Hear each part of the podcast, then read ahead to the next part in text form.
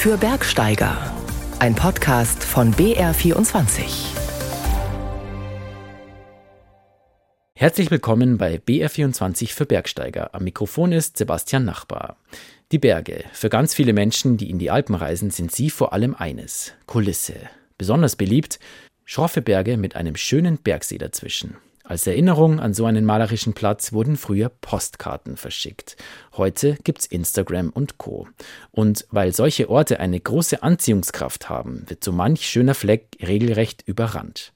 Erst vergangene Woche hat das 800 Einwohnerdorf Hallstatt im Salzkammergut von sich hören lassen.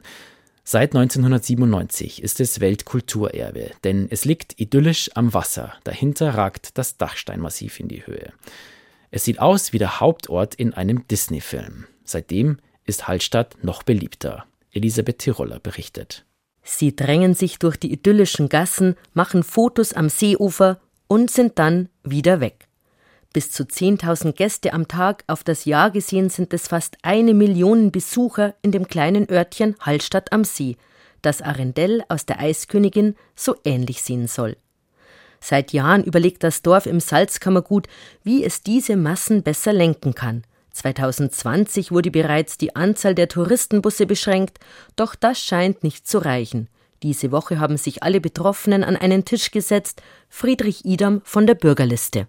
Die Frage, wie viel ist zu viel? Wir von der Bürgerliste vertreten den Standpunkt, es war im Jahr 2013, also vor zehn Jahren, noch erträglich da hatten wir ungefähr ein Drittel der Pkw anreisen. Also wir hatten damals 77.000 Pkws pro Jahr und heuer nähern wir uns der Viertelmillion. Und andere Meinungen, die sagen, na ja, es könnte auch eine Reduktion auf die Hälfte ausreichen und da gilt es eben, einen Kompromiss zu finden. Die Idee, eine beschränkte Anzahl an Tagestickets. Wie viele Tickets vergeben werden sollen, da sind sich die Hallstätter uneinig. Ein Kompromiss soll in den nächsten Monaten gefunden werden. Auch in Bayern gibt es immer wieder Social-Media-Hotspots, die von Besuchern überrannt werden. So wurde beispielsweise der obere Teil des Königsbach-Wasserfalls im Nationalpark Berchtesgaden vor zwei Jahren gesperrt, auch weil zu viele Tagestouristen für ein einziges Foto hingegangen sind. Und auch der Schrecksee im Allgäu ist ein beliebtes Motiv.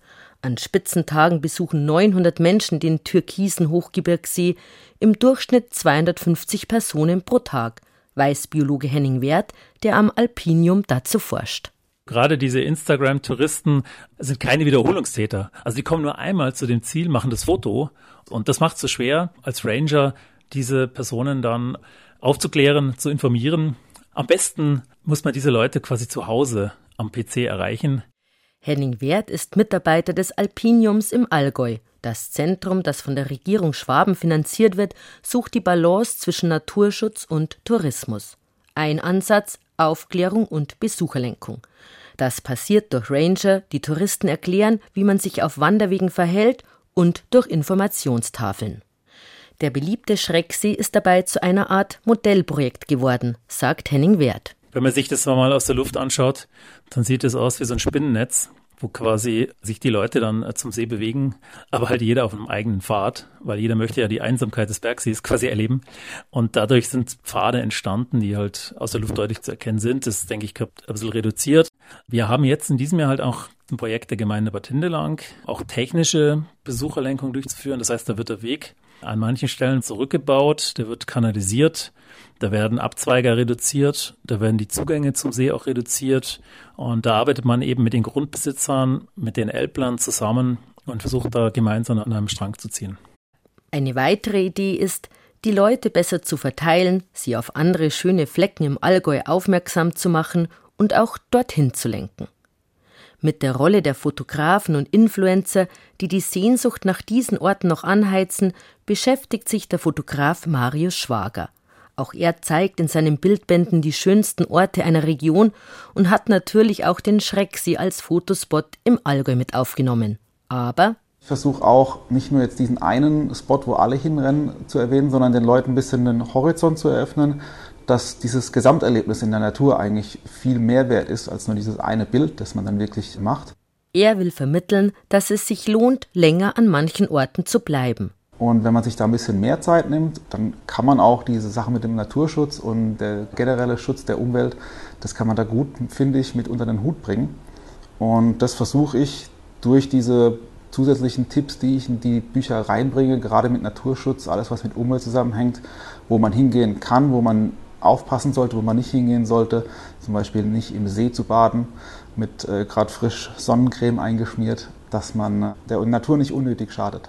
Aufklären via Social Media mit Büchern, Tafeln, Rangern oder wie im österreichischen Hallstatt angedacht, mit Tagestickets für Touristen.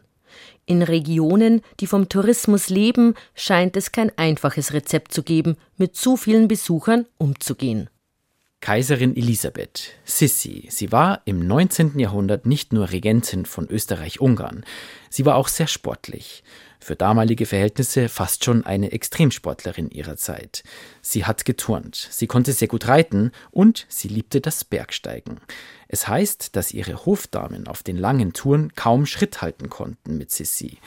Besonders gerne mochte Sissi das Gebiet rund um die Zwieselalm im Tennengau mit Blick hinab zum malerischen Gosausee und hinüber zum Dachsteingletscher. Im kleinen Ort Annaberg-Lungötz im Tennengau gibt es im Sommer jede Woche eine geführte Tour auf Sissis Spuren. Andrea Zennecker ist mitgewandert, in Memoriam Sissi, die heute vor 125 Jahren am Genfer See ermordet wurde. Die Zwieselalm ist ein welliges, teilweise auch steiles, aber äußerst aussichtsreiches Almplateau zwischen dem salzburgischen Lammertal und dem oberösterreichischen Gosautal. Und hier sind wir mit Georg Bergschober, Wanderguide und Tourismuschef von Annaberg, auf den Spuren von Sisi unterwegs zur Zwieselalmhütte. Die Zwieselalm ist eine Agrargemeinschaft, die vier Besitzer hat. Und da, wo wir jetzt gerade stehen, da sehen wir eben alle vier Hütten, wobei drei nur privat und landwirtschaftlich genutzt werden. Und die Zwieselalmhütte, die ist gastronomisch genutzt die Habsburger, wie die Bad Ischl zu ihrer Sommerresidenz gemacht haben, da hat man dann schon gemerkt, dass die Städter, äh, speziell aus Wien und Umgebung, also dann das Salzkammergut entdecken zur Sommerfrische. Und so ist natürlich auch die Sissi damals auf die Zwieselalm aufmerksam geworden. Und da heroben in der Abgeschiedenheit, da hat sie natürlich alle Freiheiten gehabt und die Natur genießen können. Die urig windschiefe Zwieselalmhütte ist schon gut 300 Jahre alt, die Hütte daneben zum Übernachten an die 250 Jahre. Weiße Vorhänge, rote Geranien, Bergromantik wie in den legendären Sissi-Filmen, obwohl das Almgelände hier zur Zeit der Kaiserin noch nicht erschlossen war. Da hat es einen Jagersteig darauf gegeben. Genau auf diesen Steigen haben sie ja das Vieh im Frühjahr auf die Alm gebracht. Aber die Alm ist damals schon bewirtschaftet worden und auf der Hütte hat es also auch damals schon die Möglichkeit gegeben zu übernachten. Da sind Jäger herumgewesen, da sind Holzknechte herumgewesen, die also irgendwelche Arbeiten verrichtet haben. Die Zwieselalmhütte ist im Familienbesitz und Sepp Gressel, der wird in fünfter Generation. Als wir uns der Hütte nähern, duftet es herrlich nach Rauch. Auf dem Holzfeuer schmurgelt im Reindl ein Schweinsbraten alle drei Wochen einmal machen wir Schweinsbraten. Ich bin gelernter Metzger, wir machen die Bratwürstel selber, die Käsekreiner selber, den Speck selber. Wir haben da Fleckvieh herum, wir haben da weißblaue Belgier herum, Pinzgauer sind ganz viel herum. Mindestens achtmal hat Sisi die Zwieselalmhütte für mehrere Tage besucht und hier übernachtet. Im ersten Stock in einem Eckzimmer mit zwei Fenstern. Das Sisi-Zimmer hütet Georg Bergschober wie seinen Augapfel. Es kann auch nur im Rahmen der geführten Tour besichtigt werden. Das Zimmer ist sehr, sehr spartanisch eingerichtet, so wie es halt für die Zeit üblich war. Da ist ein Bett gestanden, da ist ein kleines Nachtkästchen gewesen, ein Stuhl, eine Waschschüssel, Wasserkrug und eine Leibschüssel drunter und dann hat es noch eine Petroleumlampe gegeben, damit man ein bisschen Licht hatte. Haken an der Wand, dass man was aufhängen konnte und das war's. Und trotzdem, warum Sissi so gerne hier heroben gewesen ist, weil sie da einfach in der Abgeschiedenheit, in der Einfachheit, ohne zeremoniell einfach sie selber sein konnte. Auf dem Nachttisch eine Madonnenfigur, ein Kartenspiel und ein kleines Lesebuch mit bunten Geschichten. Und unterm Bett ein paar spezielle Bergschuhe, wie sie auch die Kaiserin getragen haben dürfte. Das sind die sogenannten Gäuserer, also die genagelten Schuhe. Die Nägel haben dafür gesorgt, dass man auf Gras und wenn man mal auf eine Wurzel gestiegen ist, dass man ein bisschen einen besseren Halt gehabt hat. Diese Schuhe kann man heute immer noch handgemacht sich anpassen lassen. Die heutigen Schuhe sind bequem. Der Schuh war definitiv nicht bequem. Bequem aber war Sissis Bett. Im Zimmer steht zwar nicht mehr das Original, aber ein vergleichbares Modell als Leihgabe, zwei Meter lang. Ein Zirbenbett aus dem Besitz der Familie Habsburg-Lothringen. Das weiß ich aus dem Grund so genau, weil ich es selber in der Kaiservilla in Bad Ischl vom Herrn Habsburg übergeben bekommen habe. Man merkt das Bett, dass es aus einem Besitz kommt, einer gehobenen Schicht, weil das Bett ist zwei Meter lang sodass sich Sissi richtig ausstrecken konnte nach ihren Wanderungen auf der Zwieselalm, sicher auch hinauf zur sogenannten Aussicht, gut 1600 Meter hoch, direkt unter den Salzburger Dolomiten, dem wild gezackten Gosaukamm. Das ist der Donnerkogel, dann Strichkogel, Angerstein, Mandelkogel und man sieht da äh, den vorderen Gosausee, die Gosau-Lacke, man sieht den hinteren Gosausee, wenn man ganz genau schaut. Und dann hat man natürlich im Hintergrund den Dachsteingletscher mit dem Dachstein. Also das ist halt ein Gesamtbild, das schon seinesgleichen sucht. Ein wahrhaft majestätisches Panorama. Von der Aussicht geht es dann hinab ins Großautal und mit dem Wanderbus zurück nach Annaberg. Eine Tour mit vielleicht ein bisschen Almromantik und Sissi-Seligkeit, aber garantiert ohne Kitsch. Süß ist nur der Kaiserinnenschmarrn auf der Zwieselalmhütte.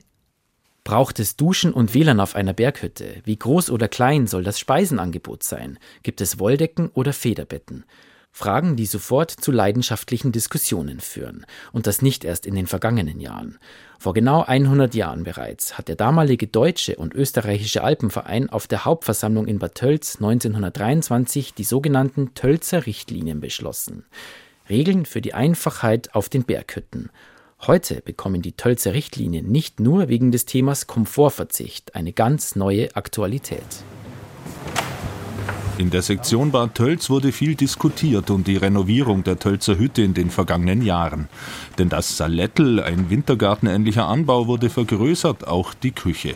Jetzt zeigt sich bei einem Rundgang, wie genau der neue Hüttenwirt Benno Schödel und der Tölzer Hüttenwart Max Nichtel auf alle Details achten. Ja, das sind jetzt die neu sanierten Waschräume, einmal für Damen und einmal für Herren. Da auch recht schlicht gehalten, Einfach ein Waschbecken mit einem Wasserhahn.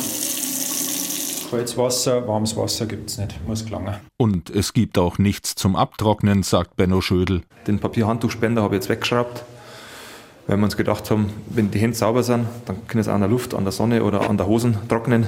Es sind Kleinigkeiten, aber sie summieren sich. Und genau in diese Richtung muss es gehen, sagt Robert Kolbitsch, Leiter des Hüttenteams des DAV. Wir haben letztes Jahr schon die erste Hütte wegen Trinkwassermangel zusperren müssen. Das war die neue Prager Hütte, die wir zufälliger selber betreuen. Und das war schon ein Wendepunkt. Wir haben auch letztes Jahr auf vielen Hütten Trinkwasserprobleme gehabt und mussten spontan Trockentoiletten installieren, Dixie-Klos hochfliegen. Die neue, durch die Klimaveränderung erzwungene Einfachheit auf Berghütten hat eine lange Vorgeschichte. 1923 wurden die Tölzer Richtlinien beschlossen und mit ihnen ein Komfortverzicht. Federbetten sind allmählich durch Wolldecken zu ersetzen. Ab 10 Uhr abends hat auf den Hütten unbedingte Ruhe zu herrschen. Die Verpflegung auf den bewirtschafteten Hütten ist auf das einfachste Maß zurückzuführen und auf die Bedürfnisse der Bergsteiger einzustellen. Hintergrund war damals der bis dahin ungekannte Auftrieb in die Berge. In den Jahren nach dem Ersten Weltkrieg wurden die Hütten förmlich überrannt. Von 1920 bis 25 verdoppelte sich die Zahl der Hüttenbesucher nahezu. Dem Massenbesuch sollte ein Riegel vorgeschoben werden. Der Hintergrund von den Tölzer Richtlinien damals war es ja, den, den Leuten eher abzuschrecken, ins Gebirge zu gehen und nicht zu versüßen. Und genau vor dem Punkt sind wir jetzt auch wieder, dass wir einfach unsere Einbauten, gerade auch was den Wegebau betrifft, reduzieren müssen. Weil je reduzierter die Einbauten, desto einfacher die Wartung und das würde vieles vereinfachen. 1923 stand ein elitärer Anspruch des Bergsteigens hinter den Tölzer Richtlinien. Die bunte Schar der Salontiroler Jochbummler und Berglümmel, wie die zeitgenössischen Bezeichnungen waren, sollte von den alpinen Hütten wegbleiben. Den Mitgliedern, die Bergbesteigungen ausführen, ist vor anderen Hüttenbesuchern unbedingt der Vorrang einzuräumen. Für Sommerfrischler und Personen, die mit dem ausübenden Bergsteigertum nichts zu tun haben, sind die Hütten nicht bestimmt. In der Geschichte des deutschen und österreichischen Alpenvereins markieren diese Bestimmungen einen Wendepunkt. Die Zeit der Erschließung der Alpen gilt nun als abgeschlossen. 1927 nimmt der Alpenverein den Naturschutz in seine Satzung auf. Die damaligen Grundgedanken haben die touristische Entwicklung des Alpenvereins maßgeblich bestimmt, sagt Roland Stierle, Präsident des DAV. Der Vorwurf heute, wir bringen übermäßig Leute ins Gebirge, den kann man so nicht stehen lassen. Weil es gehen viel mehr Leute ins Gebirge, als Mitglieder sind in den Alpenvereinen. Die Leute, die in den Alpenverein gehen und dann auf die Hütten gehen, die haben in der Regel doch deutlich weniger Luxus, als es in den Hotels und Gasthöfen in den Alpentälern angeboten wird. Einige Regeln der Tölzer Richtlinien wie die Hüttenruhe gelten bis heute. Und genauso leidenschaftlich wie in den 1920er Jahren spielen sich auch heute Diskussionen um Duschen und Federbetten ab. Duschen ist jetzt nicht schlecht, aber mal so ein Wochenende geht auch ohne. Brunnen vor der Hütte langt locker. Wolldecken reichen auch völlig aus. Ah, ich bin jetzt kein Erbsensuppenfan. es, es darf ein alternatives Bergsteigergericht sein, ja? Gröschtel oder sowas. Kein Fleisch, sonst ist mir wurscht. Harte Lager, heiße Herzen. So heißt die Podcast-Episode von Georg Bayerle, der sich intensiv mit der Frage beschäftigt, wie viel Komfort es auf Berghütten wirklich braucht. Zu finden im Podcast Radioreportage in der ARD Audiothek. So ein dichtes Netz an Hütten wie in den Alpen ist in den USA undenkbar. Wer dort unterwegs sein will, muss anders planen, erst recht mit Kindern. Wobei die Probleme dieselben sind. Meistens hat jemand Hunger oder muss aufs Klo oder die Füße tun weh oder der Ausflug insgesamt wird in Frage gestellt. Man denkt sich Schnitzeljagden im Wald aus, bastelt Wasserräder am Bergbach. Irgendwann ruft man Geldpreise aus für die gesammelten Tannenzapfen. Es kann aber auch ganz anders sein. Auf einer Urlaubsreise in den USA hat Susi Weichselbaumer Rock City entdeckt. Auf den ersten Blick eine Touristenattraktion. Bergwandern mit Feenglanz. Eine inszenierte alpine Märchenwelt, die bei uns in den Alpen so kaum denkbar wäre. Doch die Bergmagie von Rock City steckt alle an. Da sind grüne, orangene, gelbe, dunkelgrüne Tupfen drauf. Und dann gibt es hier wie so einen kleinen Kreis drum und der ist mit grünem Licht. Es ist ein Felsdurchgang wie aus Tausend und einer Nacht. Ein natürlicher Tunnel, einen Meter breit und etwas mehr als zwei hoch. Wasser tropft von der Decke. Es riecht nach Moos. In die Wände eingelassen sind Glasornamente, manche rund wie Handteller, andere schmal und langgezogen, in allen möglichen Farben. Im Fels versteckte Leuchtstrahler lassen die Ornamente glitzern. Ich habe ein ganz schönes gefunden. Guck mal. Die achtjährige Walli zeigt der sechsjährigen Maxi das nächste filigrane Glaskunstwerk. Babybruder Quirin ist zwei und findet es prima. Wir sind in Rock City, auf dem Lookout Mountain, in etwa 730 Metern Höhe, an der Grenze zwischen Georgia und Tennessee. Und wir sind positiv überrascht. Am Eingang sah das Ganze sehr aus nach Touristenfalle. 30 Dollar Eintritt für mich, 20 für Kinder über drei Jahren. Nach der Kasse geht es direkt durch den Geschenkeladen, wo man Waldelfen-Shirts und Trollcappies kaufen soll. Es gibt pinke Plastikbergwerkshelme und Edelsteinschlüsselanhänger mit Namen drauf. Dahinter aber führt der verschlungene Weg hinunter in eine schmale Klamm. Dezente Lampen leuchten einzelne Felsformationen lila, rot und blau an oder färben sanft die Blätter von Farnen orange, gelb, rosa. Aus Lautsprechern rieselt Musik. Hier ist so eine kleine Wasserquelle, die zwischen Felswand und Weg durchläuft. Die sieht voll schön aus. Oh, schau mal, da ist ein Zwergenfußtapser. Soll ich den fotografieren? Für den Rest des Tages wird Wally mein Handy nicht mehr rausrücken. Zu viel gibt es zu fotografieren. Ich habe da einen Fußabdruck gefunden. Der sieht aus wie ein Yeti-Abdruck. Wir laufen weiter, vorbei an Felsen, die aussehen wie gigantische Schwammerl. Dort balanciert ein Riesenbrocken nahezu schwerelos auf einer Art Hinkelstein, wie aus Asterix. Hier sind Figuren eingemeißelt. Riesen, Trolle, Elfen. Manchmal finden wir winzige rote Holztüren mit runden Gucklöchern. Zugänge zu Zwergenwohnungen? Es sieht aus, als ob man hier so zwei Augen reingeritzt hätte. Genau in der Form und dann hier auch noch so ein Strich drin. Da ist so eine Höhle, da ist es ganz hinten ganz lila. Ich könnte auch Foto machen. Viele Leinen. Die Kinder sind unstoppbar. Es ist die erste Bergtour, auf der keiner jammert, mehr Wurstbrot braucht, was anderes zu trinken will, als er sich selber morgens in die Flasche gefüllt hat. Vielleicht ist es auch gar keine Bergtour, sondern mehr ein durchaus mal steil ansteigender Spaziergang durch einen Berggarten. Mit Werken lokaler Künstler aus Glas und Metall und dazu allerlei Fabelwesen. Die Idee dazu hatte in den 1920er Jahren der Geschäftsmann Garnet Carter. Er baut auf dem Lookout Mountain einen Märchenland-Minigolfplatz. Die Wirtschaftskrise macht den Plan zunichte. Seine deutschstämmige Frau Frieda Uttermöhlen fasst einen neuen. Sie kombiniert zu den bizarren Felsformationen mitten im Wald Gartenanlagen, setzt Zwerge und Märchenfiguren an den Wegesrand. 1932 eröffnet der Freizeitpark Rock City Gardens. Im Laufe der Jahrzehnte kommen mehr und mehr Attraktionen dazu. Über eine 120 Meter lange Hängebrücke wackelt und schuckelt man über eine Schlucht hinüber zum Aussichtspunkt Lovers Leap, übersetzt Sprung des Geliebten. Eine Legende der Ureinwohner berichtet davon, Sprunggrund Liebeskummer. Dabei ist der Blick so schön, dass man für immer hier leben möchte. Geschwungene Ebenen fließen in sattem Grün nach allen Seiten Richtung Horizont. Bei klarem Wetter sieht man sieben Bundesstaaten: Tennessee, Kentucky, North und South Carolina, Georgia, Alabama und Virginia. Wally, Maxi und Quirin haben den nächsten Zwergenpfad entdeckt. Er führt in eine Märchenhöhle. Die kleinen Figuren in den Nischen stammen aus den 1930er Jahren. Parkgründerin Frieda Uttermöhlen hat sie aus ihrer Heimat Deutschland importiert und mit Neonfarben bemalt.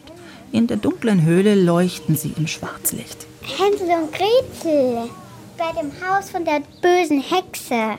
Ja, blöde Hexe. Das blöde Hexe. Und wir haben die Zwerge entdeckt. Die ganzen sieben. Diese magische Art von Bergtour gefällt Wally, Maxi und Quirin offensichtlich sehr. Und mir auch. Sie rennen von Farn zu Fels und wieder zurück, erfinden Geschichten. Und ich muss nichts tun. Keinen Zuspruch geben wie sonst auf Bergtouren. Keine Bestechungsversuche mit Eis und Pommes später auf der Hütte. Ganz entspannt Bergluft atmen und die Landschaft genießen. Die ist wirklich schön. Tourifalle, hin oder her.